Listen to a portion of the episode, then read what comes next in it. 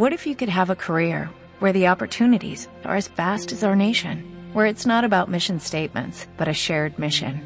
At U.S. Customs and Border Protection, we go beyond to protect more than borders, from ship to shore, air to ground, cities to local communities. CBP agents and officers are keeping people safe. Join U.S. Customs and Border Protection and go beyond for something far greater than yourself. Learn more at cbp.gov/careers.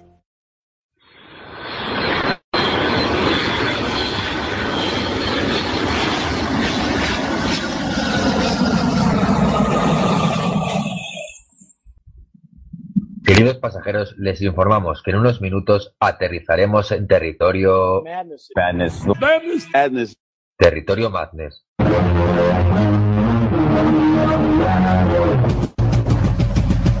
Un programa que repasa semanalmente la actualidad del baloncesto universitario de la mano de David Zuña y Gerard Sulet.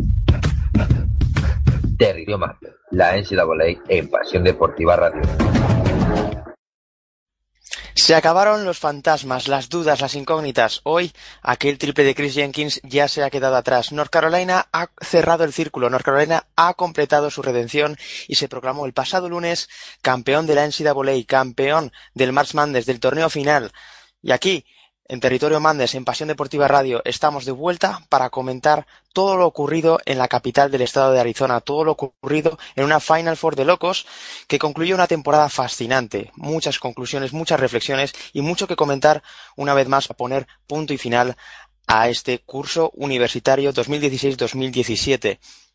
Hubo risas, hubo lágrimas, hubo muchísima emoción y en definitiva al final fueron los Tar Heels quienes tras una batalla dura, fea de ver, pero en definitiva, un partido épico, se llevaron ese ansiado título, esa redención, esa venganza cobrada tras la dura derrota sufrida el año pasado ante Villanova. Volver, caer, levantarse, volver, ganar. Un año después, North Carolina ya es campeona y por ello, aquí estamos en territorio Madness para comentarlo. Empezamos.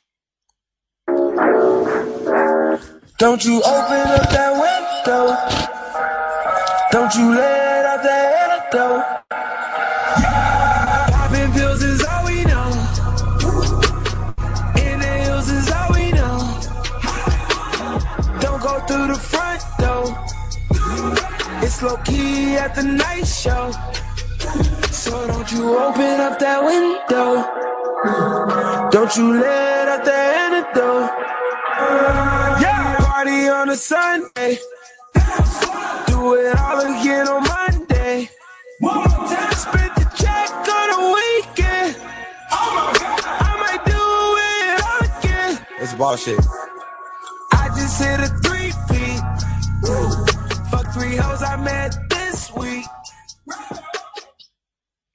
Y lo dicho, para comentar todo esto, para comentar lo ocurrido en la Final Four de Phoenix 2017, voy a tener un elenco inmejorable de colaboradores, empezando como siempre por el gran José Díaz. Muy buenas, José. Hola Nacho, muy buenas a todos. Sí, efectivamente, aquí estamos para, para despedir, en cierto modo, en cierto modo, para despedir la, la temporada, como siempre, comentar lo mejor que ha sido la Final Four y, y decir adiós, pero bueno, que, que hay mucho que comentar. Así es, mucho que comentar y algo que también haremos con el gran Juan Vargas. Muy buenas, Juan. Hola, buenas noches y gracias a todos por estar ahí echando el telón a esta temporada 2016-2017. Y para cerrar el telón también estará, como siempre, el gran Santi Batista. Muy buenas, Santi. Gracias a todos y como ha dicho Nacho, como ha dicho Juan, eh, ya echamos el telón y comentaremos. Lo dicho, va a haber muchísimo, muchísimo que comentar y por ello vamos a comenzar eh, desde ya. Y voy a empezar por ti, José, porque evidentemente aquí, más allá del componente deportivo, hay uno emocional. Eh, Gonzaga estaba a 40 minutos de hacer historia, North Carolina a 40 minutos de completar su redención. Evidentemente vamos a hacer un recorrido por toda esta Final Four, pero eh, el punto final es el que es. North Carolina ha cerrado el círculo, North Carolina se ha hecho con ese ansiado título. Evidentemente, yo, yo comenté en alguna ocasión, no sé si en este programa o en, o en otro ámbito, pero alguna vez lo he dicho, una frase que, que suele repetirse siempre en estos casos, que es que, que es que para ganar finales hay que perderlas primero.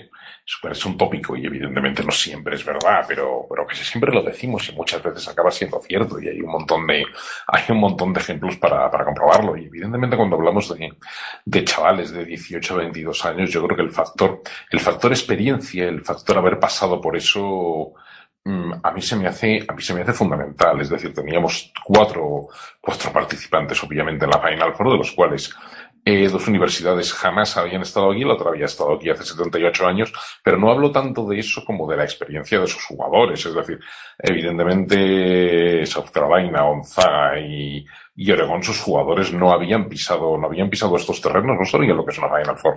Y evidentemente los jugadores de North Carolina, casi todos ellos, exceptuando obviamente los, los freshmen, habían pasado por aquí, habían sufrido la derrota en sus propias carreras del pasado año, habían, habían sufrido ese triple de, de Chris Jenkins y, y evidentemente yo, a mí, yo, independientemente de otros muchos factores que hubo en la final y en la Final Four que, que, seguro que comentaremos, para mí ese factor, para mí ese factor emocional, si lo queréis así, para mí es fundamental. La experiencia es un grado y el, y yo estoy convencido que esos minutos finales, ese, ese momento decisivo, independientemente de que algún jugador de North Carolina, pese a la experiencia, acusara, acusara sobremanera la presión, como el amigo Justin Jackson, pero por ejemplo en, la madurez que mostró Joel Berry, por poner un ejemplo, o en la madurez que mostró durante todo el partido Kennedy Mix, yo estoy convencido que el haber pasado ya por ahí sí fue un plus de eso de madurez que le permitió, que les permitió afrontar mejor esa situación y eso en los, en los minutos cruciales, en los minutos crujientes, por, por decirlo así, llevarse, llevarse el gato al agua. Bueno, Juan, es, es, muy difícil eh, sacar una perspectiva global de un, de un, evento con tantos matices, pero ¿qué sensaciones te, generales te dejó esta Final Four?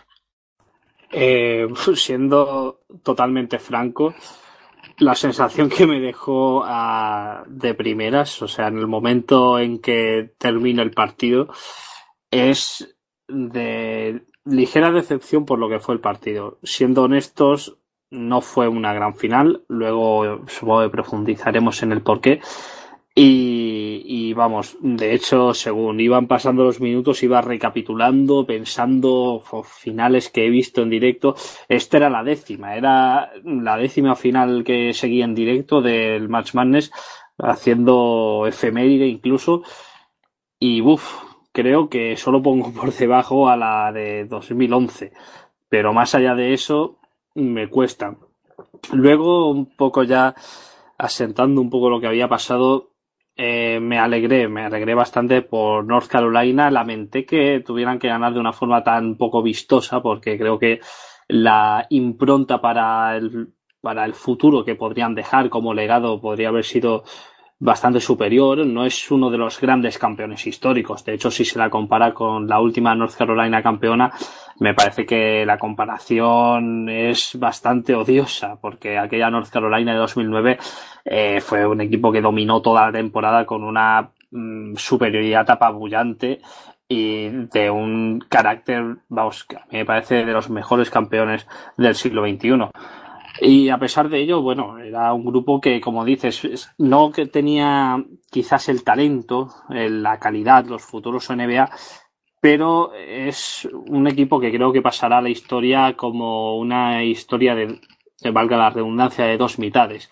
No se hablará de esta como la North Carolina que ganó en 2017, perdón, sino como la North Carolina que perdió en 2016 sobre la bocina para luego ganar en 2017, que es un matiz que le da cierta profundidad, le da cierta, cierta resonancia.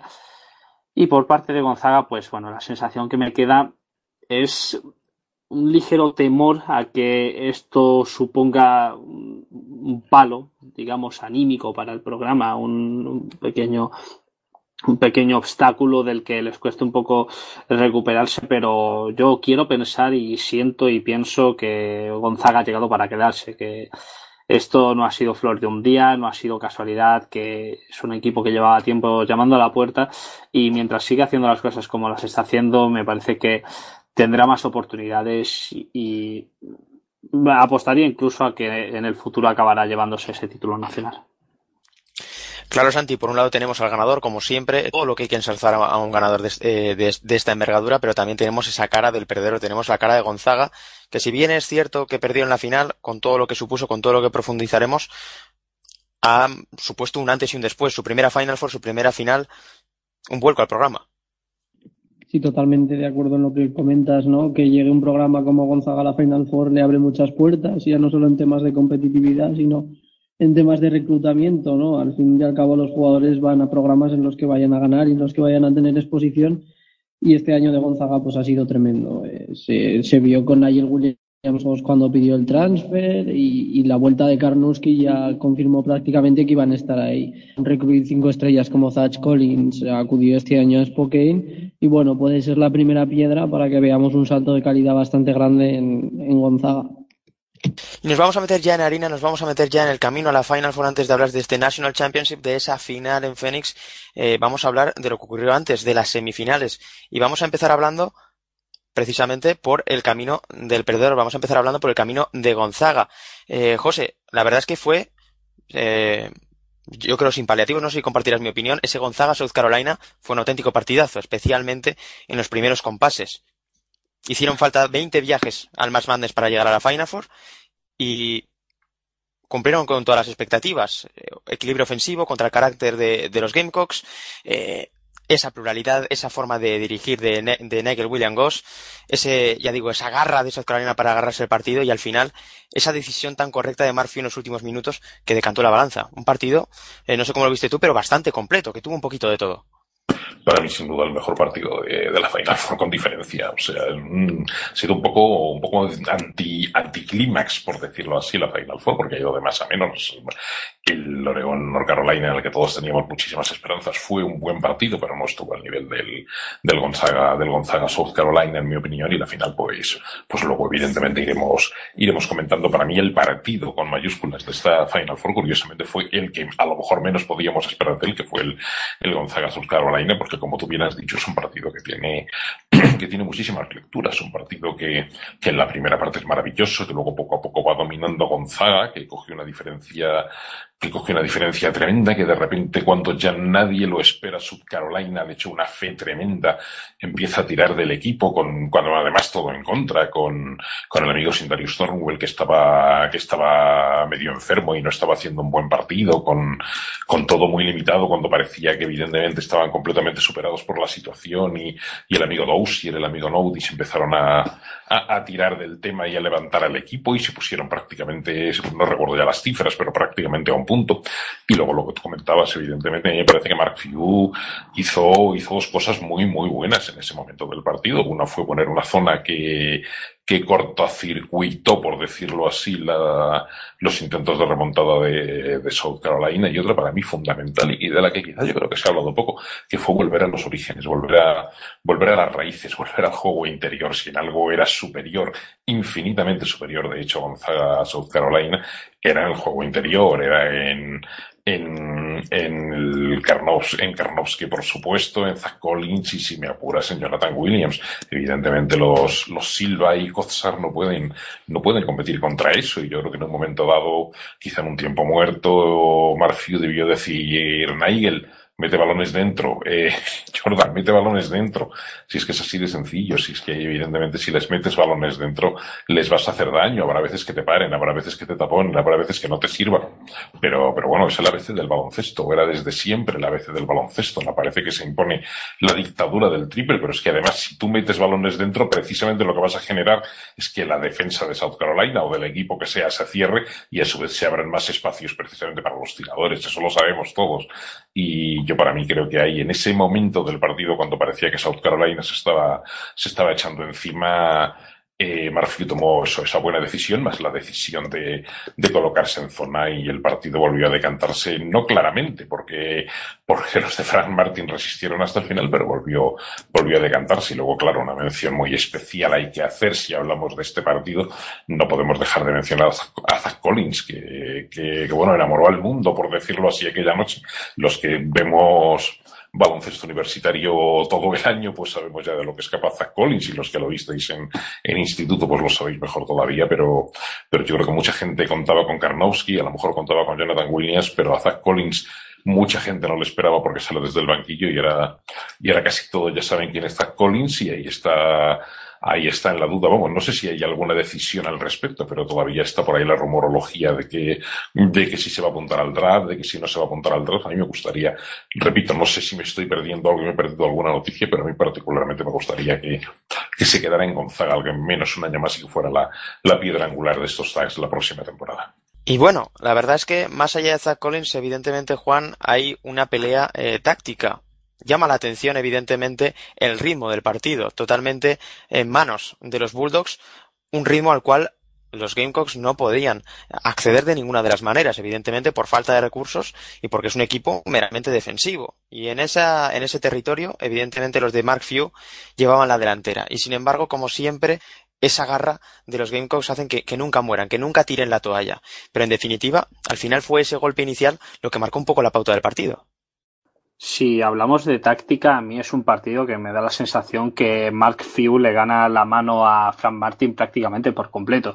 Es decir, el, el choque sigue el guion previsto por Gonzaga y a favor de Gonzaga, a mi parecer, prácticamente al dedillo. Sabemos desde antes de que empiece que Gonzaga va a tener superioridad en la pintura. Y Gonzaga aprovecha esa superioridad en la pintura con Karnowski y Collins de manera constante sabemos que a raíz de ello puede aprovechar ventajas importantes a la hora de tirar de tres y Gonzaga aprovecha esas ventajas en el triple a lo largo del partido que termina con un eh, 9 de 19 en triples, una cifra bastante importante. E incluso que esto pues quizás no estaba tan previsto, eh, hace una defensa bastante buena sobre Sindarius Thornwell, a pesar de que no estuviera al 100% el alero de South Carolina, pero la verdad es que eh, tanto cuando estuvo de 3 como cuando estuvo de 4, el trabajo de Gonzaga sobre él fue impecable. O sea, en, en línea de análisis táctico, me parece que el partido estuvo en manos de Gonzaga durante mm, la práctica totalidad de los 40 minutos. Y la remontada que monta South Carolina y que pone el partido en un puño y que le da opciones a los Gamecocks de nuevo, es algo que a mí me parece que se explica desde la fe, desde el empuje y desde lo que va colgando ahí abajo, ¿sabes? Al final son esos rebotes de Silva, eh, PJ Dozier que empieza a hacer jugadas que parecen a lo loco, pero que acaban en canasta. Dwayne Notice tiene unos minutos súper positivos también. Y al final va sumando, va sumando, va sumando. Y un partido que, insisto, me parece que, que dibuja con toda la ventaja posible Mark Few para su equipo. Acaba apretado y acaba decidiéndose por un par de detalles al final que pues beneficiaron al más talentoso, al que tuvo más suerte, no sabría decir, pero al fin y al cabo destacable esa paradoja de South Carolina, ¿no? Que lo que no consiguieron acercarse por la vía de la pizarra, pues lo hicieron por la vía de la mente. Y bueno, Santi, la verdad es que fue un partido que al final nos condujo al thriller. Evidentemente, eh, esa irrupción final de Sindarius Thorwell, el buen hacer de PJ durante todo el partido, esa garra de Chris Silva en la pintura peleándose contra todos, pero al final hubo un final muy ajustado, eh, que para mí hubo una decisión trascendental eh, tomada por Marfiu, que el mismo, el mismo entrenador eh, nos reconoció a los medios al final del partido, que seguía la pauta de, de, de toda la temporada. Gonzaga renunció a la épica por lo que mejor han sabido hacer esta temporada, ganar. Quedaban 12 segundos, 75-72 para los Bulldogs, y en vez de dejar esa opción a South Carolina de meter canasta, Gonzaga deja pasar el tiempo presiona toda pista pero sin ir al robo y justo antes de que se lo pudiera pensar, falta. Decisión maestra, magistral, a mi parecer, Santi, y que en definitiva decide un partido y una Final Four. ¿Quién sabe lo que podría haber hecho sin Darius Thorwell o cualquiera de sus compañeros? Sí, también hay que comentar que Gonzaga es junto a North Carolina, que ya lo comentaremos después, lo más parecido este año en equipo profesional, ¿no? Para bien o para mal. Eh, Mark Few tiene muchos recursos, tiene muchos ases en la manga y lo que tú comentas es uno de ellos. Pero también se vio que la desconexión final de Gonzaga fue tremenda. O sea, tuvo unos minutos de desaparecer del partido totalmente, que fue cuando South Carolina se le subió a las barbas y casi lo remonta. Finalmente Mark Few, como ya digo, se sacó unas de la manga, eh, supo gestionar muy bien esos minutos finales y finalmente ganar un partido que, aunque eh, los Zags tenían ganado, parecía que no acababa nunca y que de, haber durado un poco más, quién sabe si se lo hubieran llevado los Gamecocks. Eh, clave, obviamente, tú dices lo que podía haber pasado, sobre todo con un PJ Dozier que demostró muchas cosas el otro día y que si desde luego vuelve el año que viene a South Carolina, pues va a ser el estandarte del equipo de Frank Martin, ¿no? Ya sucediendo a Sindarius. Eh, como digo, Mark Fuse llevó la batalla de los banquillos gracias a, a ese as en la manga y sobre todo a que tenía un equipo muy preparado tanto para eh, de repente sorprender con un buen parcial en contra como comerse un parcial muy muy gordo para que los Game Clock se metieran de nuevo en el partido. Y en definitiva tuvimos a una Gonzaga campeona de este partido. Muy sólida, llevó las riendas del partido y supo sentenciar al final. Marfiu puso la puntilla con esa falta final, Sindarius Thorwell eh, metió el primero, tiró a fallar el segundo, Killian Tilly cogió el rebote y le mandaron a la línea de tiros libres. Al francés no le tembló el pulso, no había anotado un tiro, no había ni siquiera lanzado a canasta, pero terminó por decidir el encuentro. Final perfecto, final impoluto de una Gonzaga que pasaba a la final y que se vería las caras, José, contra una North Carolina a la cual no se le iba a presentar ni mucho menos un examen fácil contra Oregón. Teníamos el partido más mediático delante de nosotros, un partido que, si, bien no fue brillante, sí mostró también bastantes detalles, bastantes matices, empezando por la pizarra de Alman, que atrapó al principio a los Tar Heels, pero después un protagonista superlativo, Kennedy Mix. ¿Cómo viste este partido? Pues más o menos lo que tú, lo que tú comentas. Efectivamente, Alman le hace muchísimo, muchísimo daño de primeras a, North Carolina, pero, pero antes hablábamos de experiencia. Y yo creo que hay un jugador que para mí sale tremendamente fortalecido de esta Final Four, no solo de este partido, pero sobre todo de este partido que es, que es Kennedy Mix.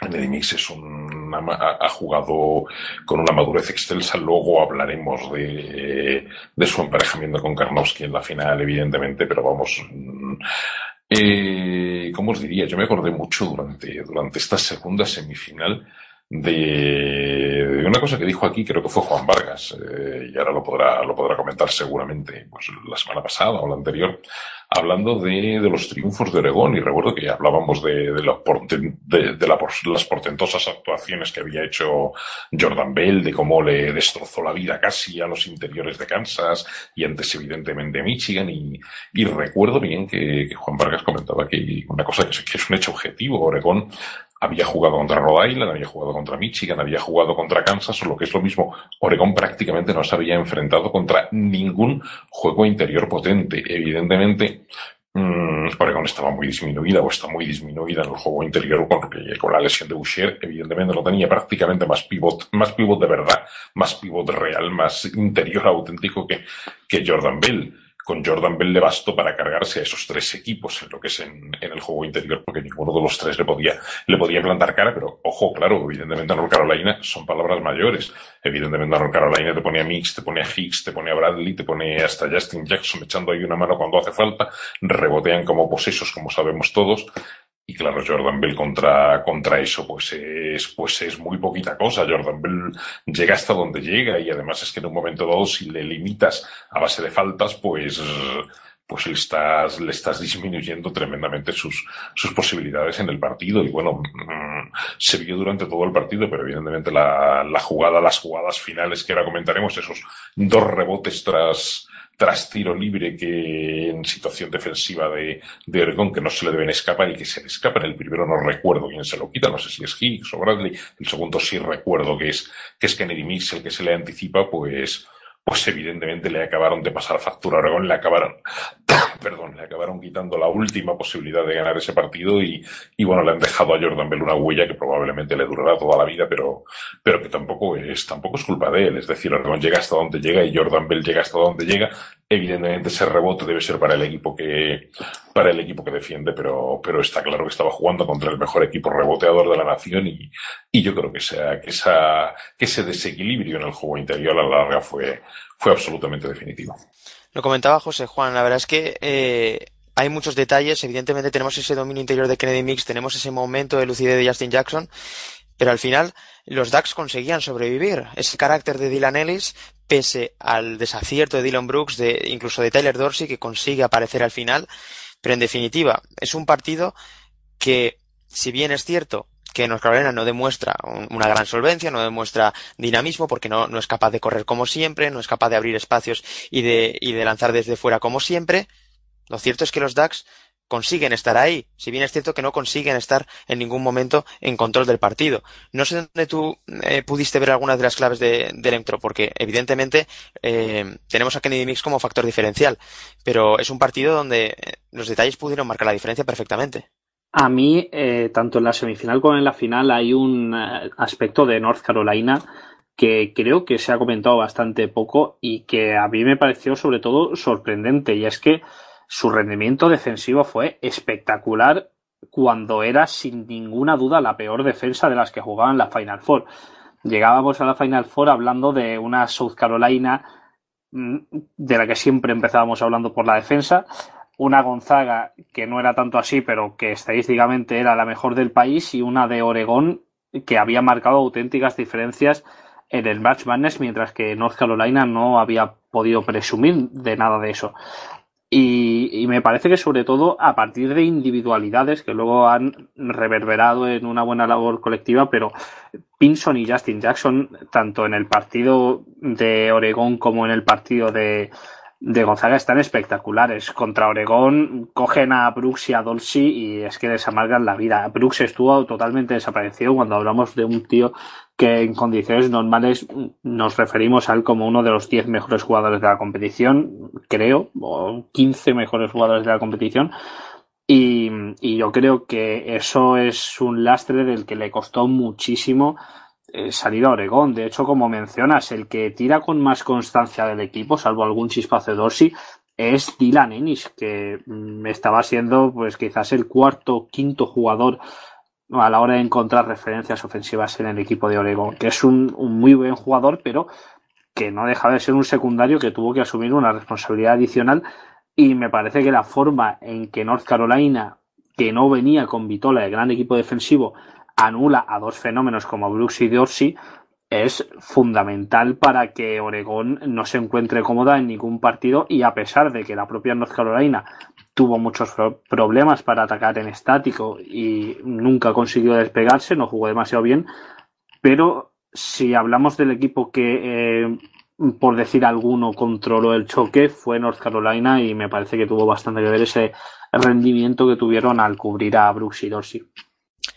Un perfecto ejemplo, eh, Santi, de, lo que comenta Juan, de ese descontrol de Oregón, que no es capaz de reencontrarse con su juego, que no es capaz de sentirse cómodo, pese al, ritmo impuesto en la primera parte, es eh, esa selección de tiro eh, tras el descanso. Lanzan incluso más triples que tiros de dos. Eh, los Ducks se convierten en un bombardero de triples sin tener eh, demasiada coherencia eh, sus ataques. Un cúmulo de despropósitos, ¿no? Eh, donde casi el criterio del aficionado, el partido fue una locura en cuanto a ambiente, era lo único constante. Y tal vez incluso los tiros libres. No sé cómo vistes la gestión de Oregón durante esa segunda parte, pero lo cierto es que más allá de esos chispazos, ya no solo de la garra de, Dylan Ennis, sino de esos chispazos de Tyler Dorsey al final, Oregón parecía completamente perdida y el final del encuentro fue un reflejo de ello. Yo creo que uno de los mayores peligros de jugar contra North Carolina este año ha sido eso, ¿no? Y, más de un equipo ha caído. Ya se ve que, lo que buscan los Tar Heels es un ritmo loco, que cuanto más loco esté, más provecho pueden sacar ellos, ¿no? Y aunque al principio Oregón tenía bastantes armas para contrarrestar este estilo de juego, como podía ser Dylan Brooks, como podía ser eh, Tyler Dorsey, o incluso, como ha dicho Juan, un Dylan Ennis que demostró sus galones y demostró el por qué un senior ya hecho y derecho con bastantes años de experiencia en la NCAA y, y fue la clave, ¿no? Para mantener un poquito a, los Ducks en el partido. Yo creo que también eh, tuvo un poquito de frustración al ver cómo North Carolina, pese a que los tiros libres ya sabemos que no es el fuerte del, equipo de Roy Williams, el rebote al final fue una clave, ¿no? Para, para que se llevaran el partido. Y, y Oregón buscó una solución ¿Y por qué no? Podía haber sido el triple. Otros partidos les hemos visto cómo sobrevivían gracias a que Tyler Dorsey enchufaba mucho y con una facilidad pasmosa, sobre todo en partidos de este Match Madness, en los que quizás Dylan Brooks ha estado peor y más apagado de lo que debería.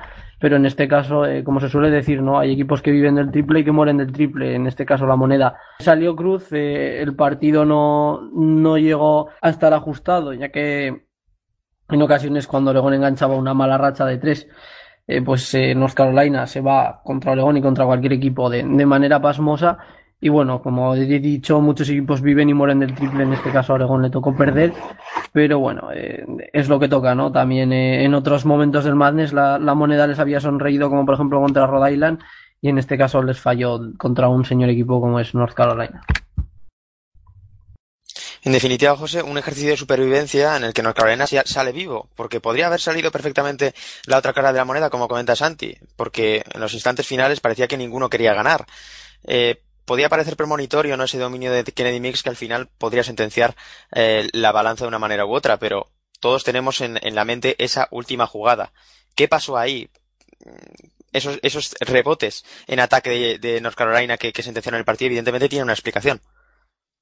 Hombre, vamos a ver, tienen la misma explicación que lleva, que lleva teniendo todo el año. Es un hecho, es un hecho evidente que North Carolina ha superado prácticamente en el rebote a todos, a todos sus rivales y, y si eso ha sido así contra equipos que le dan la réplica en el juego interior, luego hablaremos y en la final, al menos ahí a lo mejor Gonzaga durante muchos minutos, no tengo datos ni he visto estadísticas al respecto, pero sí tuve la sensación de que Gonzaga ahí consiguió luego pagar, parar la hemorragia. Pero evidentemente en el North Carolina Oregón, aunque a ratos también Oregón consiguiera parar esa hemorragia gracias al trabajo de Jordan Bell, pero, pero evidentemente se impone lo que se impone, el arsenal interior de, de North Carolina a estos niveles es, es inabarcable para un equipo como, como Oregón, como decíamos antes. Y, y, está claro que vuelvo a decir, la experiencia es un grado y, y lo que se ha hecho durante toda la temporada cuenta. Mm, eh, Jordan Bell tenía ventaja para ganar esos dos rebotes tras, eh, porque fueron dos situaciones de tiro libre. Ya digo, no tengo ahora mismo la imagen delante, pero el primero no recuerdo ahora mismo si es Bradley quien, quien se lo quita, no lo puedo, no, es Hicks quizá el que, el que le quita el rebote. El segundo sí tengo claro que es Kennedy Mix. Y bueno, evidentemente Jordan Bell se deja, se deja ganar la posición, se deja quitar el rebote, un poco quizá como un pardillo, pero yo creo que tampoco es tanto de mérito que de, de un Jordan Bell que si lo analizamos a nivel global ha hecho un magnífico torneo a pesar de a pesar de que no pudo evidentemente rivalizar contra las torres de los Tar Heels, no es tanto como digo de mérito de Jordan Bell como mérito de un, de un Kennedy Mix que ha hecho una, una actuación excelsa, de un Hicks que, que, ofensivamente estuvo en esta semifinal, luego en la final estuvo mucho mejor, pero en esta semifinal a nivel ofensivo estuvo un poco superado por la situación, o al menos esa, esa sensación tuve yo. Eh, a nivel defensivo hizo un grandísimo trabajo tanto en la semifinal como, como en la final, pero en la final además estuvo acertado ofensivamente, pero en la semifinal en ataque no le vimos, pero en cualquier caso sabemos que en rebote y en defensa siempre ayuda eh, Kennedy Mix, como decía, y luego la aportación de, de Tony Bradley saliendo desde el banquillo me parece interesantísima, es decir, eh, hablamos de Zach Collins con todo, con todo merecimiento, pero creo que Tony Bradley también se ha labrado, para mí ya lo tenía, pero para mí se ha labrado muy buen cartel y, y este sí que espero que no cometa el error de irse demasiado pronto a, error en su caso, de irse demasiado pronto a, a la NBA, porque vamos, puede ser el, como digo, la piedra angular de, de North Carolina a partir de la próxima, de la próxima temporada en ese juego interior. Puede ser el, el nuevo Kennedy Mix, solo que, solo que corregido y aumentado, porque creo que, que por constitución física y por el talento que se le adivina puede llegar a ser más de lo que, de lo que, de lo que es Kennedy Mix, que es mucho, evidentemente. Entonces yo vuelvo a insistir, creo que, que a Jordan Bell este fallo, esos fallos, esas, esos rebotes que, que perdió un poco por, por pardillo, por verse completamente superado por los, por los tal hits en esa situación, le, le pesarán toda la vida. Evidentemente no es responsabilidad suya la derrota, pero, pero, pero fue lo que terminó de decantar la balanza. Kennedy Mix acabó el partido con 25 puntos, 14 rebotes, 3 robos de balón y rebote, ese rebote eh, decisivo al final del partido. Una actuación única en la Final Four que evidentemente marcará a la posteridad. Luego lo pudimos ver en, los vestuarios, era todo alegría, el auténtico protagonista y uno de los mayores protagonistas de esta Final Four.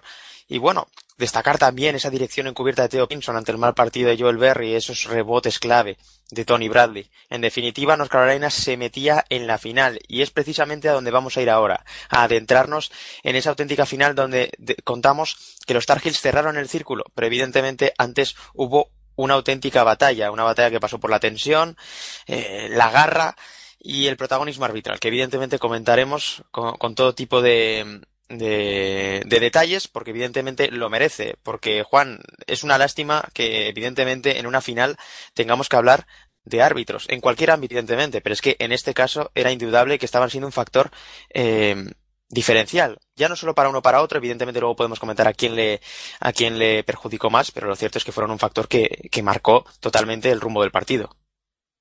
A mí no me gusta hablar de árbitros porque primero me parece evidentemente un tema de una influencia mm, bastante pesada, pero que al final nos acaba alejando de lo que es el análisis del juego en sí, que es a lo que venimos aquí, y además intentar mm, interpretar o ponernos en la piel de un árbitro pues siempre va a ser complicado, nunca sabes cómo eh, resulta eso de lidiar con un partido, sabes que están viendo millones de personas, que hay setenta y pico mil personas en el estadio.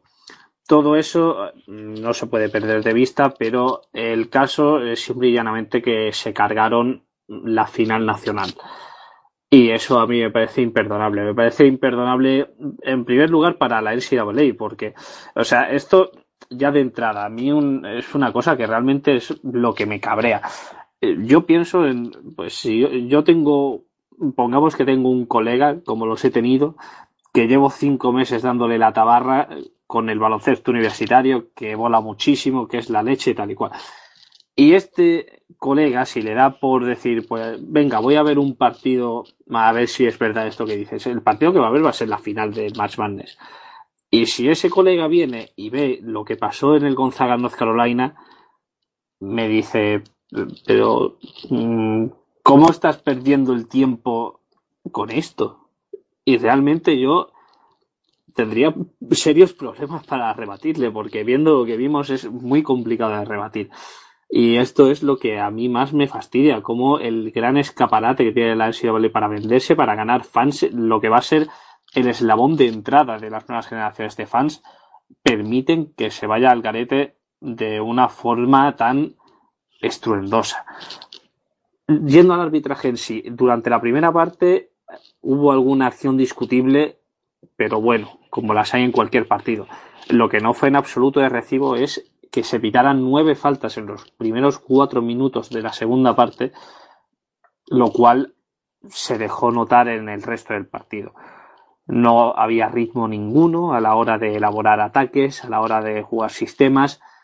No, no podían estar sobre la pista los mejores jugadores de los dos equipos porque estaban con problemas de faltas al final una cosa llega a la otra. Y aunque es cierto que en la primera parte, con un arbitraje día que normal, no estaban jugando demasiado bien, ni Gonzaga ni North Carolina, pero mm, desde luego que la imagen que dieron en la segunda parte creo que tuvo mucho que ver con el arbitraje.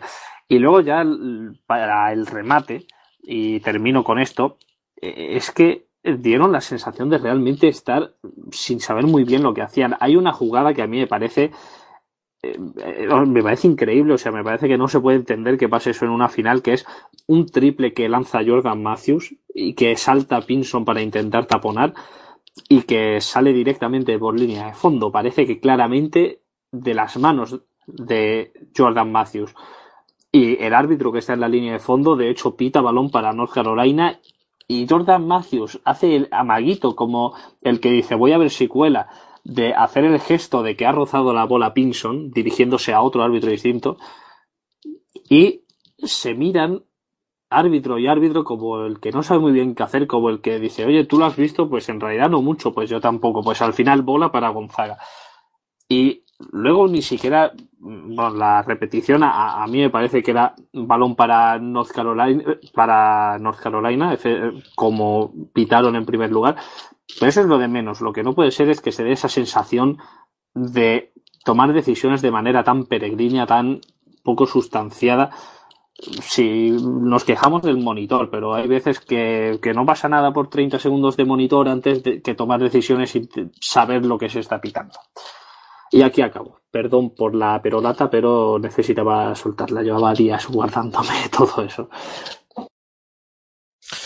Y es que es casi irrebatible lo que ha comentado Juan, eh, Santi. Un concierto arbitral, un concurso de tiros libres, como lo, que, como lo quieran llamarlo, lo cierto es que los árbitros de una manera u otra ensuciaron una final que si bien es cierto que no estaba siendo bonita, estaba siendo por lo menos batallada, estaba siendo luchada. Estaba viendo muy ciertos, estaban imponiendo las defensas, por no decir que los ataques estaban poco inspirados, pero lo cierto es que con Marfew imponiendo al principio un ritmo lento, con North Carolina eh, retando a los Zags en la zona, estábamos teniendo un partido eh, muy batallado. Eh, ¿Cómo viste sobre todo la primera parte? Porque evidentemente hay muchos factores que comentar, pero la batalla estuvo en la zona. yo creo que lo que más condicionó durante la primera mitad fue las faltas de Karnowski. Eh, algunas más cuestionables que otras, como habéis dicho, pero a estas alturas, con todo lo que llevamos siguiendo baloncesto universitario, hemos visto cosas muchísimo peores incluso. La verdad es que siempre el arbitraje deja muchísimo que desear, sobre todo cuanto más nos acercamos a final de temporada. Como ya digo, eh, para mí el factor condicionante fueron las faltas de Karnowski, porque provocó muchísimos minutos de Zach Collins que a la vez se cargó, ¿no? Sobre todo yo, eh, más allá del arbitraje, la historia de la primera parte para mí fue, eh, y me quedo con eso como un gran detalle de cara a, Kennedy Mix, que estoy seguro que como el otro día comentaba Gonzalo Bedía por eh, redes sociales, va a ser un gran pivote en Europa, porque vio que Karnowski era un jugador bastante más voluminoso que él, se le podía sacar un poquito más fuera y ahí fue cuando le hizo daño, ¿no? Con esos tiros. Luego eh, Karnowski sí que es verdad que estaba como un poco fuera de sitio y alguna de las faltas que hizo sí que es verdad que, que alguna fue un poco rigurosa pero bueno, eh, alguna se podía haber evitado. También el tema de los 3 más 1 fue un poco extraño, ¿no? Eh, sobre todo la de Jordan Matthews. Pero bueno, eh, es lo que digo, a estas alturas ya no, no debería ser raro que nos sorprendamos del arbitraje que ponen a niveles de marzo, ¿no? Para mí, pues eso, eh, si me he de quedar con algo en la primera parte fue el buen hacer que salió muy muy enchufada, supo ver dónde tenía las ventajas al principio, pero que quizás por esas decisiones arbitrales, por esas faltas de los interiores, se vio un poquito condicionada para el resto del partido. Es que ya digo, José, eh, Gonzaga con todo ese discurso de que era su primera final, fuera su primera final, eh, demostraron que hacía tiempo que dejaron de ser una cenicienta, una simple mid-mayor. Aún había quienes se atrevían a dudar de ellos hasta este punto, y mientras tanto los chicos de Marfiu eh, ganan riendas de un partido que, que, que, bueno, era el más importante de sus vidas, ¿por qué no decirlo? Lo hicieron ya no solo con el ritmo, sino eh, pues retando al rival en casi todas las facetas del juego. Yo creo que eh, quiero preguntarte sobre todo por un factor que es ese freno a Karnowski, que yo creo que en definitiva, más allá de las faltas, más allá de la actuación arbitral, eh, totalmente marca el devenir del partido y sobre todo también esa forma al principio de coger las riendas Nigel William Goss o incluso esa irrupción de Josh Perkins. No metió una en el partido de semifinales y de repente lo tenemos como invitado sorpresa. En definitiva, una primera parte que si no fue muy lucida, sí que dejó eh, muchos detalles de lo que vendría después. Eh, pues así es. A ver, yo el partido, bueno, mm, tengo que decir antes de nada que firmo y rubrico y donde haya que firmar y que rubricar en todas las palabras que ha dicho Juan Vargas porque, porque ya digo, lo suscribo total, totalmente. Respecto al arbitraje me gustaría hablar largo y tendido, pero no tenemos tiempo y además me has preguntado por otra cosa. Luego si acaso, si acaso hay tiempo comentaré alguna sensación muy, muy particular. Y en cuanto al partido en sí, el partido evidentemente no fue bueno y no fue bueno y el partido se lo, se lo cargan de alguna manera, vamos, de alguna manera no, se lo cargan totalmente los árbitros porque es inviable una, una final en la que pitas más faltas que minutos hay en juego y en la que parecieron volver eso a, al arbitraje de principios de temporada, que en principio de temporada muchas veces se pita así, pero luego poco a poco van dejando jugar y parecieron volver a, a lo que decía aquel compañero de trabajo que tenía yo hace muchos años que decía la justicia de enero, supongo que es un refrán, la justicia de enero es muy rigurosa, pero llegando a febrero ya es otra cosa. Y, en nene y en baloncesto universitario y en casi todas las competiciones pasa eso, llegan de unificar criterios. En noviembre, en noviembre se ponen a pitar como locos, en nuestro caso, y luego a lo mejor en diciembre o en enero ya se relajan. Y desde luego no habíamos visto arbitrajes en este manés con el nivel de rigor que, les vimos en este partido, que fue como volver a, a, a principios de temporada los partidos aquellos del tipo of marathon del, del Madison Square Garden. Entonces es una locura, destrozan el partido, pero dentro de eso lo que yo quería decir es que el partido, sin ser bueno, que evidentemente no lo fue, tampoco fue tan malo, ni tan infame, ni tan nefasto como algunos analistas están queriendo vender, ni fue tan terrible como algún comentarista televisivo, como algún comentarista televisivo quiso vender en la retransmisión en directo para, para España. Entonces, el partido evidentemente no fue bueno, pero tuvo intensidad, tuvo emoción, tuvo aspectos de muy buen baloncesto y evidentemente tuvo un factor que es el de, que es el de los árbitros que cortan completamente el ritmo del juego y se lo cargan, pero evidentemente no estuvo al nivel de las finales de estos últimos años, pero, pero yo no creo que sea tan melo el partido como, como nos han querido vender. Y un buen ejemplo es lo que tú comentas de la, de la primera parte. En la primera parte hay, hay situaciones de baloncesto de mucho nivel y tú has mencionado algunas de ellas. Yo para mí la defensa de Kennedy Mix sobre, sobre, sobre Karnowski es de manual comentaba antes, no sé si era Juan o era Santi, eh, en la situación con la que mm, eh, eh, Kennedy Mix fue minando poco a poco a Karnowski, eh, incluso sacándole un poquito de su zona, incluso sacándole un poquito de, de los terrenos interiores, llevándole a tiros de 3, de 4 metros. Eh, para mí, evidentemente, Karnowski pudo estar mediatizado por las faltas, como lo estuvo Zach Collins, pero a mí el trabajo de, el trabajo del juego interior de, de North Carolina, no solo de Mix, también antes lo comentaba de Hicks y desde luego de, de Tony Bradley es, impecable. Y, y, un factor que también has comentado y del que me has pedido opinión, para mí resultó muy significativo. Es decir, eh, Gonzaga está como tú dices, del partido de sus vidas. Y bueno, una final evidentemente es un, capítulo aparte en el que a veces desaparecen los jugadores que más esperas que aparezcan y aparecen los jugadores que, que, que menos esperas que puedan aparecer. En la final, pues todos vimos, por ejemplo, que, que Justin Jackson, bien defendido también, pero estuvo al menos hasta los minutos finales totalmente superado que Nigel William Goss echó el equipo a la espalda y dirigió bien, pero también estuvo muy desacertado en el tiro y sin embargo hay un jugador que tú lo acabas de comentar, que es el amigo Perkins, que yo reconozco que es un jugador con el que soy tremendamente escéptico, lo he dicho aquí en más de una vez y en más de un, y en más de un programa, es un jugador que en líneas generales me deja bastante frío y que, bueno, este año tiene la ventaja de que tiene a Williams Goss al lado, incluso a Jordan Matthews, ¿no? y, que tiene buena mano y con eso lo disimula, pero como director de juego, cuando le ha tocado ejercer de director de juego, básicamente el pasado año, a mí me parece un poquito desastre.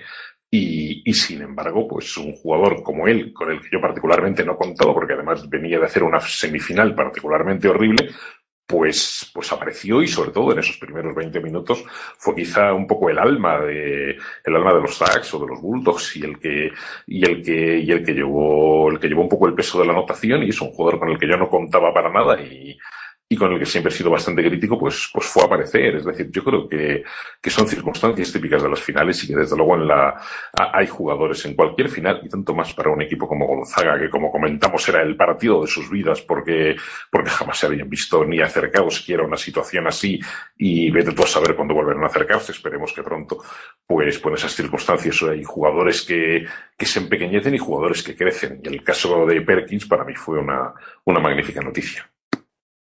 Y bueno, ahora para comentar ese, esa, ese cambio de guion en la segunda parte, Gonzaga se va al descanso 3 arriba, demostrando todo lo que había demostrado, con un guion táctico muy claro, con Marfiu llevando las riendas del partido y sobre todo llevando el encuentro a su terreno, pero vamos a dividir ahora un poco en dos partes. Primero, José, porque quiero que también eh, puedas comentar algo del arbitraje. Para mí hay un punto determinante en el partido, que cambia un poquito, eh, no solo un poquito, evidentemente, eh, lo que es la rotación de Gonzaga y evidentemente la forma de afrontar la situación, que es la cuarta falta de Zach Collins, a mi parecer inventada. Pero más allá de eso, eso bien lo podrás jugar tú. Luego le preguntaré directamente a Juan, de hecho, le pediré que, que, que que intervenga, nada más eh, termines tú, José, y es cómo eh, se levantó eh, North Carolina. Cómo, pese a estar incómoda, pese a no tener el acierto de Justin Jackson, pese a no salir de nada en ataque, pese a, ya digo, a estar en un ritmo que, que no le favorecía, cómo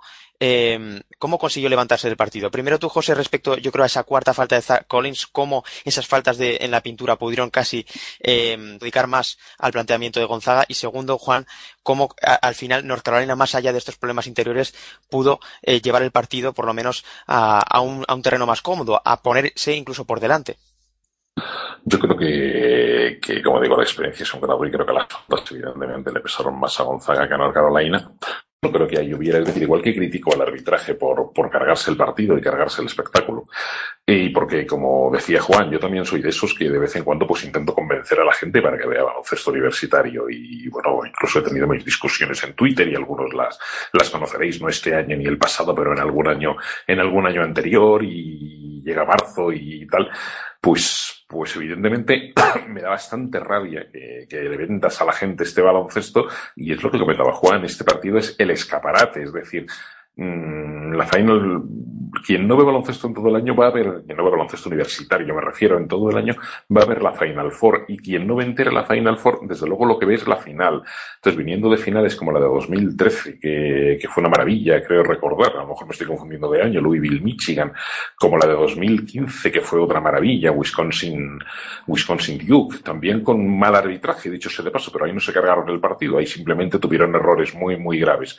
O como la de como la del año pasado mismamente, North Carolina Villanova, que fueron, cito los tres primeros que recuerdo ahora mismo y son tres auténticos partidazos. Entonces, que justo el partido que debe de ser el escaparate para enganchar a la gente se lo carguen de esta manera, pues a mí reconozco que me, dolió muchísimo y puedo estar hablando un montón de tiempo sobre, sobre ello porque me parece injusto y porque ya digo, luego a partir de ahí la gente saca conclusiones y empieza a decir que el partido fue infame y que el partido fue espantoso y yo ya digo que no estoy de acuerdo con eso y creo que se han cargado mucho las tintas en los, en los aspectos negativos, pero desde luego lo que no podemos obviar es que que el arbitraje, que el arbitraje lo destrozó y en lo que, y en concreto en lo que me preguntabas, que es el tema de, de Gonzaga, está claro que esa cuarta falta de Zach Collins pasa una factura tremenda en el momento en que se va Zach Collins al banquillo con, con una cuarta falta que, que solo ven los árbitros, pues, pues a partir de ahí a partir de ahí, North Carolina, evidentemente, North Carolina, evidentemente se levanta.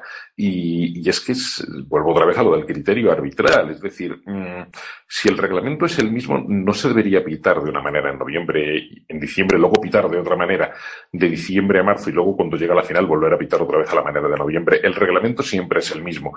La razón por la que unos árbitros que no están arbitrando así desde hace meses de repente deciden pitar así la final o sea, no soy capaz de encontrarlo, o sea, no soy capaz de verla. O sea, no sé si es que consideran que como es una final se sienten también más responsabilizados y, a partir de ahí deciden pitar absolutamente todo, pero repito, el reglamento es el mismo, todos los partidos son iguales. Hemos visto partidos muchísimo más físicos, muchísimo más duros, muchísimo más, más intensos no, pero muchísimo más físicos y muchísimo más duros que esta final.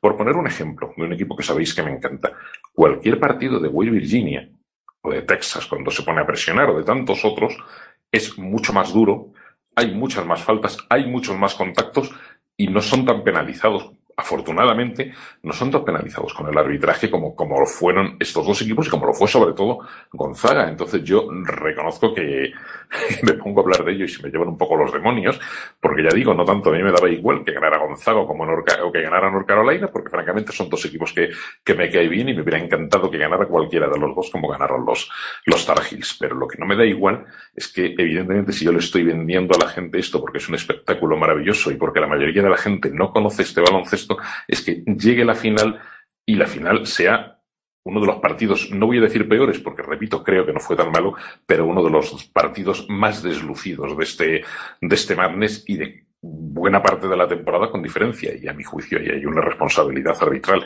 clara. Y sí, más allá de eso, evidentemente, Gonzaga lo pagó con la cuarta de Zach Collins, lo pagó también con la quinta de, de Zach Collins, que esa sí pudo ser falta y, y a partir de ahí, evidentemente, hay un condicionamiento del resultado. Ya digo, yo no quiero cargar tanto la responsabilidad porque creo que es el buen trabajo de North Carolina lo que gana a Gonzaga y no los árbitros. Ya digo que lo de los árbitros les reprocho otras cosas, pero no eso. Pero está claro que, que algo de influencia también puedo tener. Preguntabas, Nacho, por cómo se produce ese levantamiento de North Carolina, porque es cierto que al descanso no solo gana Gonzaga por tres, gana por tres dejando a mi parecer sensación de que podían ser más. A mí lo que me dice el primer tiempo es North Carolina puede darse con un canto en los dientes por ir tres abajo tal y como ha jugado. Y en ese relativo renacer, porque tampoco es que estuviera muerta, ni mucho menos, ¿no? Pero en ese surgimiento de North Carolina al principio y la segunda parte, me parece que tiene mucho que ver una cosita que hace Mark Few, que por englobarlo un poco más en general y tocar rápido eh, otra cosa, es una de tres decisiones que a mi parecer toma respecto a Nigel Williams Goss que tienen una influencia tremenda en el partido. La primera, que creo que no hemos mencionado, es que empieza el partido y Williams Goss se empareja en defensa con Justin Jackson. Teníamos la duda de quién iba a defender a Jackson, que es un tipo que como alero es difícil de encontrarle una horma a ese zapato y, y, se, y se lo encarga Figo a su jugador estrella en ataque, lo cual de inicio creo que le sale bastante bien. De hecho, Jackson acaba con un 0 de 9 en triples y tirando siempre bastante, bastante presionado. Luego cuando atacaba el aro, pues era otra cosa, pero como estaba con el chip de que no sé qué le pasa, que tiene que demostrar que puede meter triples, pues hinchó a tirar triples y a fallarlos. Y eso de poner a Williams sobre Jackson funcionó bien mientras duró, que creo que fue la primera parte, luego me parece que ya empiezan a encargárselo Matthews y Melson. Pero creo que acabó pesándole mucho físicamente a Williams Cross. Creo que se entregó muchísimo ahí. me dio la impresión de que acabó visiblemente cansado el partido y me parece que a la larga pudo resultar un poquito contraproducente ese esfuerzo de defender a Justin Jackson, encomiable, pero quizás no demasiado acertado. Y luego, volviendo a ese inicio de la segunda parte, hay ahí un lapso de 3-4 minutos al principio que Mark no sé si por darle descanso a Williams Goss, lo cual tampoco me cuadraría mucho porque viene de un descanso de 20 minutos, le da las riendas del ataque a Josh Perkins, que como habíais dicho, en la primera parte opera de maravilla jugando sin balón buscando el triple. Y esos 3-4 minutos que juega Josh Perkins como director, como base, son un desastre ofensivo eh, para Gonzaga, son un naufragio total y el experimento dura poquísimo.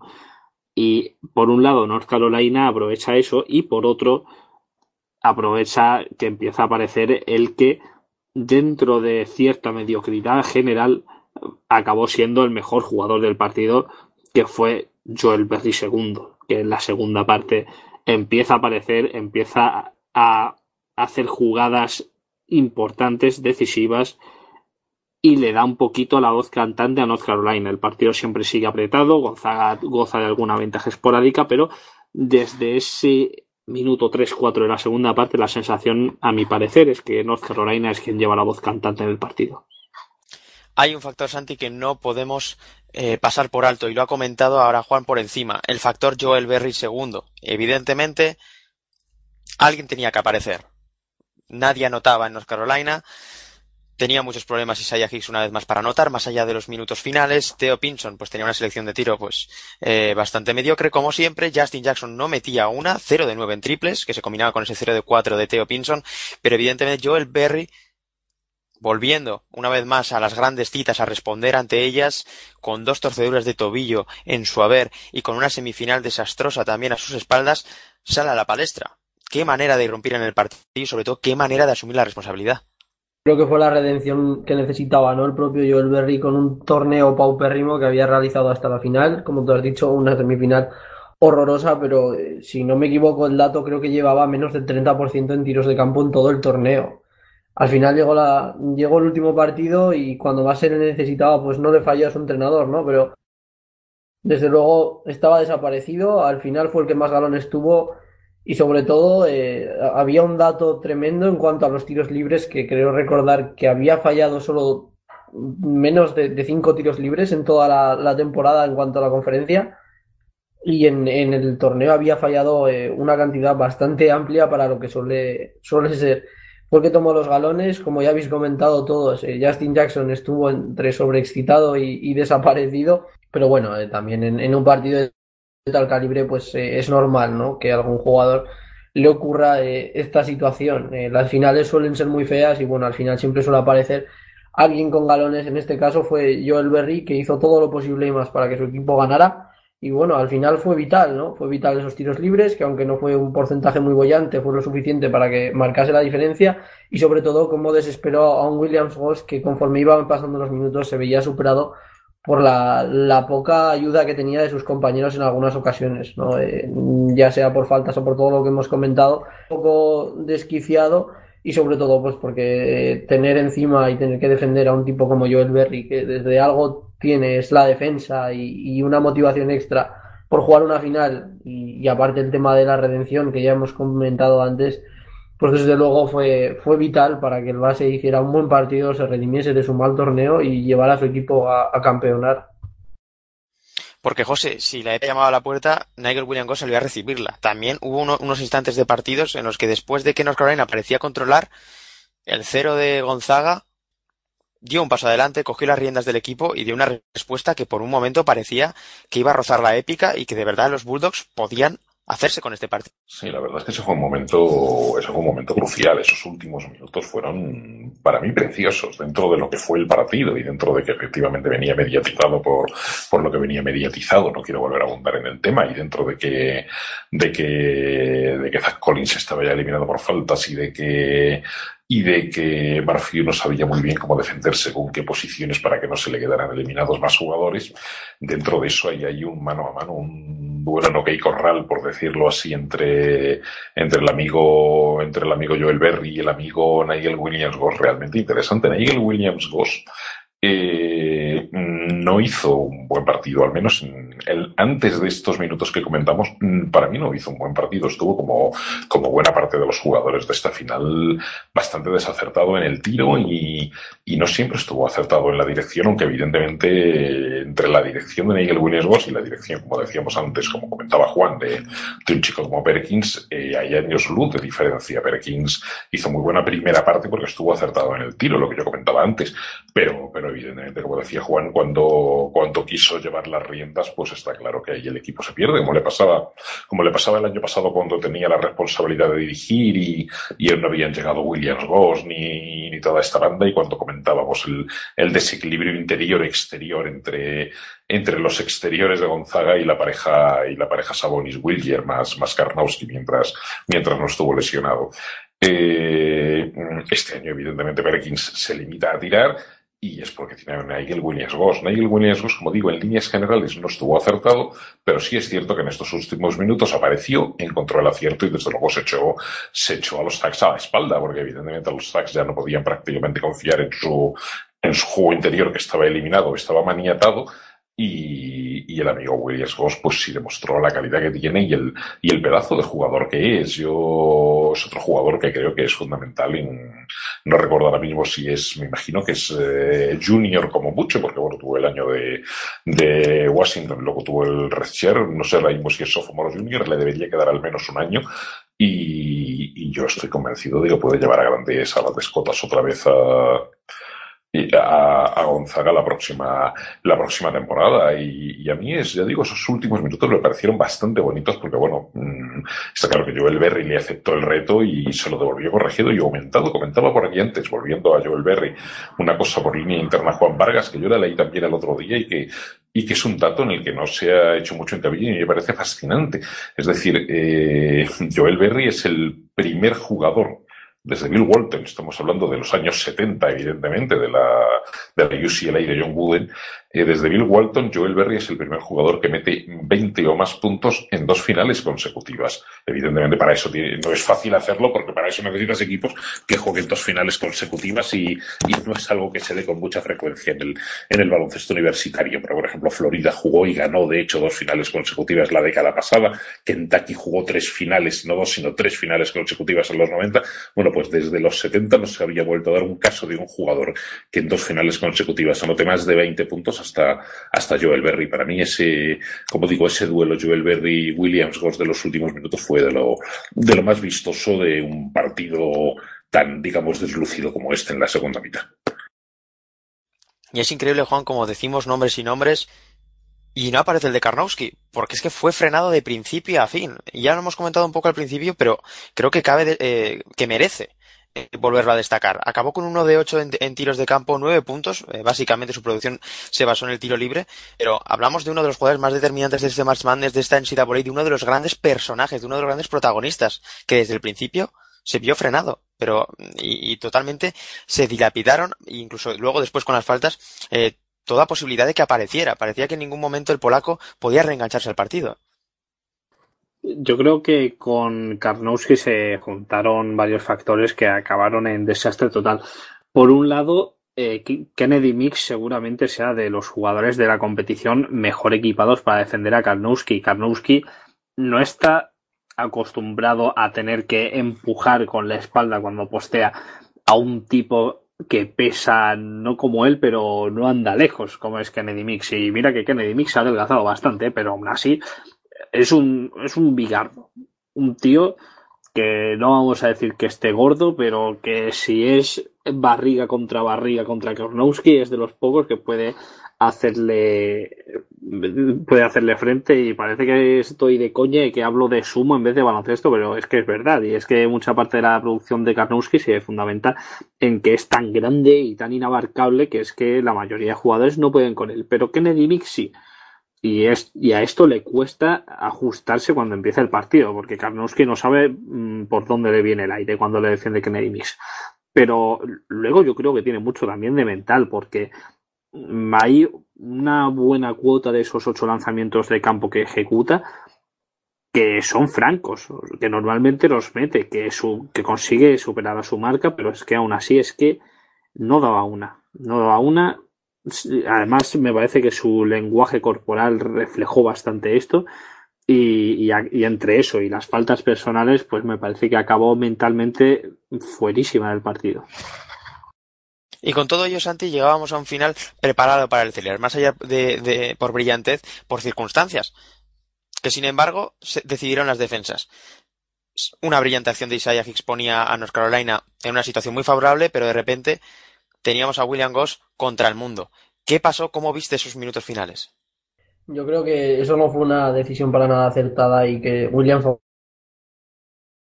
en este caso, como tú dices, se precipitó quizás, ¿no? Eh, quizás ese último tiro, pese a que era un tiro que, que, él hace muchísimas veces, ¿no? Ese típico reverso que tiene él para luego pararse en la media distancia y poder tirar, pues no era la opción adecuada. Además, si no recuerdo mal, en ese momento Gonzaga iba tres abajo, o sea que tampoco les hubiera solucionado el empate, hubieran tenido que buscar la falta, pero bueno, aún así fue una decisión precipitada más que nada, yo creo que es un poco el sobreesfuerzo, ¿no? Es lo que comentábamos. Karnowski llevaba mal partido, Zach Collins estaba ya fuera.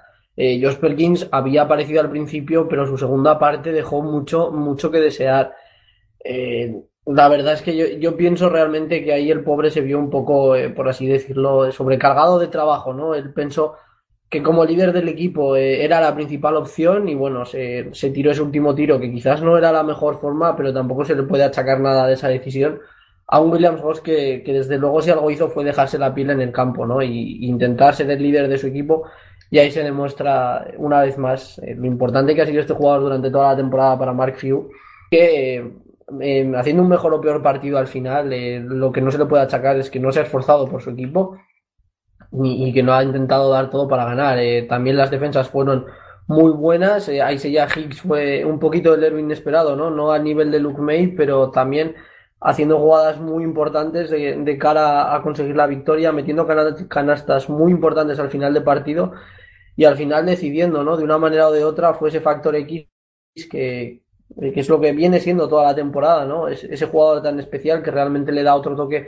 a North Carolina y, se podía ser algo parecido a, lo que era Jonathan Williams de Gonzaga y él fue realmente para mí el que tanto con las defensas como con su ataque fue el que decidió el partido para que finalmente se, proclamase su equipo campeón nacional. Tenemos a canasta de Isaiah Hicks, eh, eh, Juan, pero también tenemos otro, otro, otra jugada, otra acción que evidentemente eh, acaba siendo el símbolo ¿no? de este devenir del partido, que es ese tapón de Kennedy Mix. Tras esas intentonas de William Goss se encuentra contra el muro de los Tar Heels y concretamente contra un Kennedy Mix que rechaza ese último intento. Balón despedido hacia Jackson y punto y final. ¿Cómo viste tú también este final? Antes he comentado que me parecía que Marcio había tomado tres decisiones cruciales relacionadas con Nigel Williams Goss. La primera, la de defender a Justin Jackson en la primera parte la segunda, la de empezar la segunda parte sin darle el timón de mando a él y dándoselo a, a Josh Perkins. Y la tercera, y admito que aquí puede haber desacuerdo por vuestra parte, pero creo que se equivoca garrafalmente dándole los últimos dos tiros de Gonzaga a un Nigel Williams Goss que a un minuto y medio del final y con Gonzaga uno abajo se tuerce el tobillo de una forma que a mí me parece, o sea, clarísimamente, o sea, es, está clarísimo que se tuerce totalmente el tobillo derecho, que se hace daño, que tiene que pararse el partido. De hecho, ahí hay otra gestión arbitral nefasta porque prácticamente paran ellos el partido y, y, ya Mark Few, pues aprovechando que el Pisuerga pasa por Valladolid, dice, bueno, voy a pedir un tiempo muerto porque no parecía esto muy raro, pero los árbitros paran el partido y, y justo a la salida de ese tiempo muerto, coge Williams Goss y, se tira un tiro, pero quiero decir, no es ni siquiera que diseñe jugadas Mark Few en ese final del partido para que haya una circulación con un bloqueo que libere a Williams Goss y, pueda tirar después de recibir un pase. No, es que son tiros que vienen de jugadas que empiezan y acaban con Nigel Williams Goss. Y yo de verdad lo siento, Mm, está claro que Nigel Williams Goss es la estrella del equipo, el jugador más talentoso ofensivamente, el que ha hecho posible que Gonzaga esté en la final, el que mete los ocho últimos puntos de Gonzaga, pero aún y con todo, a mí que un jugador que está cojo, porque está cojo, se juegue los últimos dos lanzamientos de una final nacional con mi equipo jugándose el título, a mí lo siento, pero me parece una mala decisión, aunque hubiera salido bien. Y creo que ahí Mark Few, yo entiendo su posición de que te resulte difícil quitarse, quitarle esa responsabilidad y ese privilegio a un tipo que es el, el, crack de tu equipo y que te ha llevado a un éxito también tuyo propio individual como entrenador. Y lo entiendo, pero me parece equivocado. Y no digo que Gonzaga hubiera ganado de haber hecho otra cosa, pero me parece que tomó un riesgo demasiado elevado y acabó pagándolo y Williams Goss pues primero se tira un lanzamiento bastante buen defendido desde bastante lejos que falla por bastante y luego va a jugarse su su mítico reverso contra un tipo más grande y con una velocidad mermada por ese tobillo y acaba como acaba. Me da mucha pena decirlo, pero creo que se equivoca ahí Fio y creo que se equivoca ahí Williams Goss. Más Fio que Williams Goss, porque yo entiendo que el jugador quiera mm, intentarlo y llevar al equipo adelante, pero me parece una pena que acabara así, me parece que queda incluso feo decirlo, pero es como lo pienso y es así. Pues así son las cosas, sin game winners ni heroicidades, José, pero con la victoria, redención completada. North Carolina gana ese título número 6, Roy Williams pasa a Dean Smith, casi nada, como entrenador con más títulos de North Carolina. La, la historia acaba con final feliz. No sé qué, qué, cuál es la primera sensación que te transmitió esta victoria en North Carolina, porque lo cierto es que ganara uno u, otro, la historia era preciosa, pero estos Tar Heels evidentemente cierran ese círculo. La primera sensación que me transmitió la, la victoria de North Carolina es, la, en cierto modo la acabas de decir tú y tiene un nombre y un apellido. Para mí es Roy Williams. Yo quiero reivindicar aquí a Roy Williams y quiero reivindicarlo precisamente yo, que no, no necesariamente o no siempre he sido muy amable con Roy Williams. Yo, pues por ejemplo, la temporada pasada recuerdo un partido que perdieron nada más empezar en, en Northern Iowa, luego llegaron a la final universitaria, pero recuerdo que tras aquella derrota en Northern Iowa fuimos bastante duros o fui yo bastante duro con, con North Carolina. En más de una ocasión hemos tachado a North Carolina de equipo, no este año, porque este año evidentemente han sido un equipo sólido, han reboteado como de forma auténticamente maravillosa y a lo mejor no tanto tampoco el año pasado cuando estaba Bryce Johnson que hacía un trabajo tremendo ahí, pero sí en alguna ocasión hemos podido identificar a un equipo, los Tar Heels, como un equipo un tanto blando, un tanto, un tanto inconsistente, un tanto de, moral frágil bueno, yo quiero reivindicar a Roy Williams y hacer un pequeño acto de conciencia porque, porque North Carolina ha conseguido jugar dos finales eh, universitarias de manera consecutiva. Mm, el año pasado yo sí pensé en un momento dado que a lo mejor antes de empezar la temporada que podían ser los favoritos, pero reconozco que este año no lo pensaba ni por asomo. Para mí había varios equipos que en principio me parecía que tenían bastante mejor plantilla que North Carolina, empezando por sus, por sus vecinos de enfrente de Duke y siguiendo a lo mejor por Kentucky, no digamos ya UCLA, es decir, la propia Gonzaga para mí. Es decir, creo que son equipos que, que, de entrada parecían tener mejor plantilla que North Carolina y entonces que North Carolina este hay dos años seguidos, juegue dos finales seguidas, una la pierda por un triple en el último segundo y otra la gane, debe de servir de, reivindicación para Roy Williams. Roy Williams, mmm, la gente ya no se acuerda y vosotros sois más jóvenes, pero, pero Roy Williams, aunque parezca mentira, hubo una época que tuvo un cartel de perdedor. Ya sabéis que en Estados Unidos son muy dados a poner, a poner etiquetas en cuanto un entrenador de una universidad grande no gana títulos. Y, y, Roy Williams tuvo un cartel de perdedor colgado de la espalda, pero, pero de un tamaño inmenso. De hecho, yo recuerdo perfectamente, hablo evidentemente de los años que estuvo de entrenador de, de Kansas antes de llegar a North Carolina. Roy Williams estuvo en Kansas desde, supongo que desde que lo dejó Larry Brown a finales de los 80, en el 89, hasta, hasta el 2000, pues debió ser 2003, 2004, que ya ingresó en su alma mater North Carolina y en esos, en esa década y media aproximadamente que estuvo en Kansas, eh, alcanzó alguna que otra Final Four, no ganó ninguna y yo recuerdo perfectamente, por ejemplo, como en la final, como en la final de 2003, la final Syracuse-Kansas, que, que los que somos de Syracuse recordamos, recordamos con mucha alegría, pues se presentó prácticamente aquel duelo Boeheim-Roy Williams como un duelo de, como un duelo de perdedores o casi puede sonar exagerado, pero, pero poco menos que no sé si fue el propio Boygen el que dijo mañana, la víspera del partido, evidentemente, mañana uno de los dos dejará de ser un entrenador perdedor o algo así. Y evidentemente, como, como no ganó Kansas, como perdió Roy Williams, Roy Williams siguió con ese cartel. Se llama Roy Williams, llegó a North Carolina y en los años que lleva en North Carolina ha ganado ya tres títulos. Tres títulos son uno más de los que ganó Dean Smith. Y estamos hablando de Dean Smith, que para mí es uno de los entrenadores más grandes que ha conocido el baloncesto universitario y conocerá nunca sin ninguna duda. Y, evidentemente no todo es el entrenador, hay que ver los jugadores que tuvo uno u otro, pero, pero a mí me parece que, que hablar de Roy Williams y hablar de que lleva ya el título de 2005, que tenía un equipazo, pero que hay que ganarlo, porque no basta con tener un plantillón, también tienes que, también tienes que ser capaz luego de hacer que ese plantillón juegue. El de 2009, que tenía, como comentaba antes, creo que era Juan, otro, otro equipazo, y este de 2017, más la final del año pasado, yo creo que es un palmarés que, que merece la pena que a que Roy Williams le sea le sea reconocido y, desaparezcan las dudas, de una vez por todas las dudas que, mucha gente, y, ahí a lo mejor me incluyo, hemos tenido, hemos tenido con él.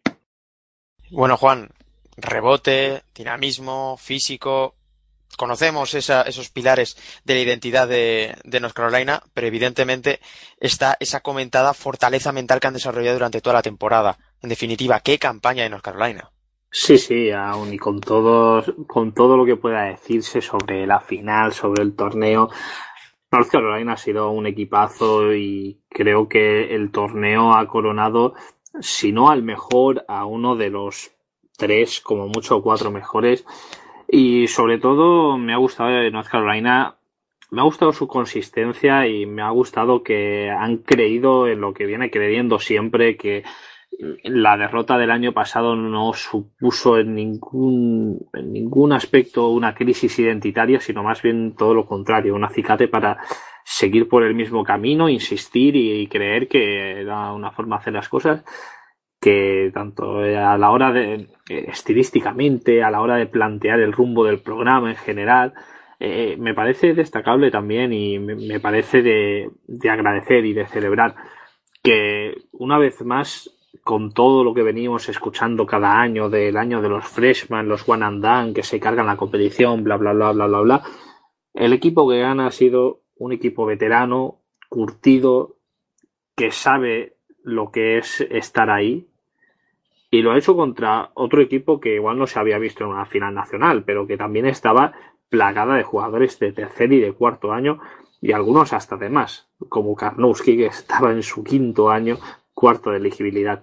Y me parece destacable y me parece de celebrar porque es una cosa que, que se saca mucho a relucir y al final uno se para a pensarlo y en la época que viene a denominarse del one and done, del jugador, del dominio que yo creo que en muchas ocasiones no pasa de mediático del jugador futura estrella NBA que viene a pasar un año en la NCAA y luego se va campeones de este perfil solamente ha habido dos, la Kentucky de 2012 y la Duke de 2015, que, pero que al final son más excepciones que reglas, eh, responden a un alineamiento de talento y de circunstancias positivas muy difíciles de reproducir.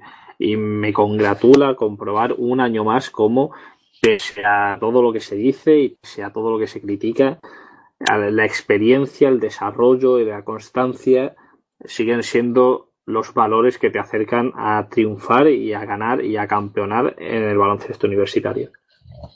Juan ha comentado muchas cosas, Santi, pero tú con qué te quedas de esta temporada en North Carolina? Evidentemente hay muchos factores, ese factor mental es indispensable para entender este título. ¿Tú con qué te quedas de, esta, de estos Tar Heels? Yo me quedo porque con una cosa que a mí siempre me llama mucho la, la atención cuando hablamos de los Tar Heels y que mucha gente parece que no lo tenga en cuenta, ¿no? Porque, y sobre todo siguiendo un poco el hilo de lo que ha dicho Juan, la gente no se da cuenta que eh, North Carolina es un programa que tiene muchísimo nombre, que siempre está ahí, que históricamente es un gran programa, pero si tú y yo sobre todo, que, esto lo vemos más, ¿no? Si realmente te fijas en, en los rankings de reclutamiento, es muy raro que North Carolina tenga de reclutamiento especialmente eh, bollantes, ¿no? Porque salvo aquella que ya nos queda lejos, en la que aparecieron pues, los Harrison Barnes, eh, John Henson y compañía, realmente eh, North Carolina nunca es un programa que principalmente destaque por llevarse a las mejores estrellas universitarias, ¿no? Y eso mucha gente no lo tiene en cuenta ha llegado con un equipo muy hecho, un equipo que ha costado trabajo, que ha perdido una final de la manera que la ha perdido el año pasado, y que este año ha dado la seguridad de decir, eh, este año estamos aquí, estamos para ganar y es nuestro año, nos lo vamos a llevar sí o sí, que yo creo que en este caso me, han recordado un poquito, eh, salvando las distancias, y quizás sea una preferencia más mía a la Villanova del año pasado, en el sentido de que eh, era un equipo que desde el principio de temporada nos daba lugar a pensar que, joder, estos Star Hills con perdón de la palabra, van a ganar. Es que jugaban mal y ganaban, salvo alguna derrota muy extraña contra Georgia Tech, como pudo pasar, daban mejor sensación que otros años, porque también, eh, desde mi punto de vista, algo que hemos visto muchísimo en los Tar Heels, es ese toque de eh, sí, tienen un equipazo, sí, lo pueden hacer muy bien, pero que a veces a la hora de la verdad realmente tampoco respondían como se espera de un equipo de tal calibre y yo creo que si muchas veces hemos criticado a Villanova por esto mismo, en North Carolina no se debería de quedar para nada, pero para nada atrás. Porque hemos visto muy buenos equipos que han pegado batacazos muy gordos. Eh, por ejemplo, eh, eh, el, año que se quedó Dexter Strickland, que en su día fue un gran recruit de, high school como líder del equipo, el equipo, vamos, se hundió en, en las miserias, por así decirlo. Pero bueno, eh, está bien que, realmente a Roy Williams se, le reconozca su trabajo porque la gente no se da cuenta, se piensa que en, los Tar Heels van a caer recruits de cinco estrellas como si fuera una Kentucky, una Kansas, y no es así, para nada es así de hecho.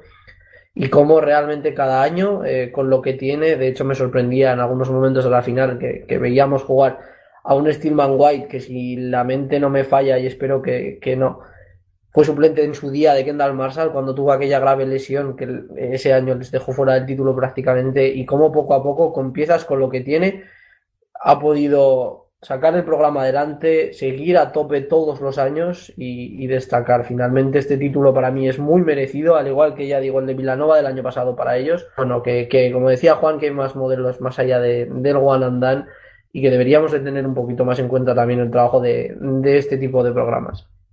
Y José, no hay mejor manera de despedir un programa, creo que estarás de acuerdo conmigo, que reconociendo, como ha hecho Santi y como habéis hecho también Juan y, tú, el valor de esta victoria, el valor de este nuevo campeón nacional que es North Carolina. Así que te agradezco de corazón una temporada más que hayas estado con nosotros. Esperemos que no sea el último programa de Territorio Mandes, pero evidentemente es el punto y final a la temporada universitaria. Así que muchas gracias, José, y hasta la próxima.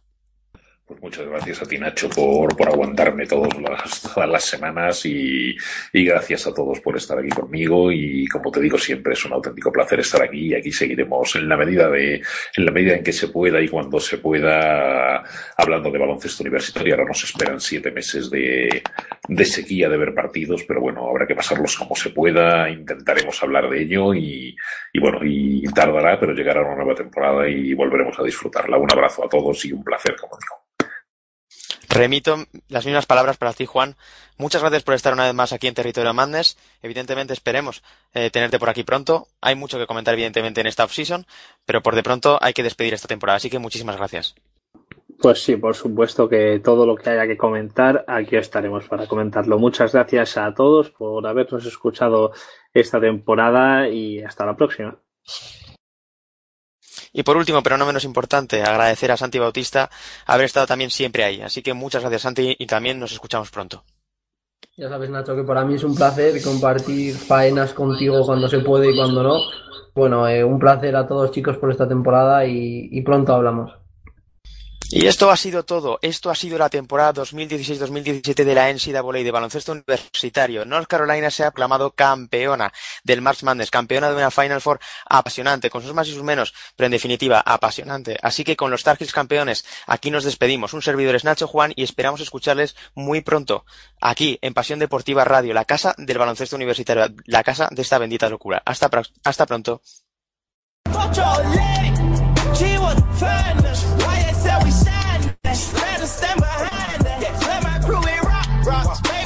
Come with. I call my amigo, amigo, come and let me jump through the city. He stuffed her with burritos and he left. Fly right to me. Bitch, you call me casino, but I let it ride from the city. She want bingo, kilo, no sweat, now she can ride in a bench. Oh, shit.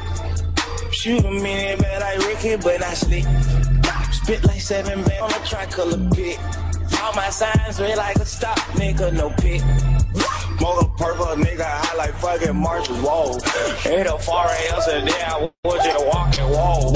Love my baby mama, now my bitch is Barbie, whoa. All red diggy suit on right now, slouching, whoa. Yeah, yeah, yeah, yeah. Hercules. Yeah, yeah. Hercule, Hercules. Hercule, Hercules. Oh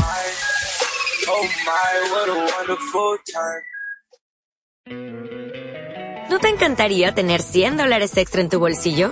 Haz que un experto bilingüe de TurboTax declare tus impuestos para el 31 de marzo y obtén 100 dólares de vuelta al instante. Porque no importa cuáles hayan sido tus logros del año pasado, TurboTax hace que cuenten. Obtén 100 dólares de vuelta y tus impuestos con 100% de precisión. Solo con Intuit TurboTax. Debes declarar para el 31 de marzo. Crédito solo aplicable al costo de la presentación federal con TurboTax Full Service. Oferta sujeta a cambios o cancelación en cualquier momento.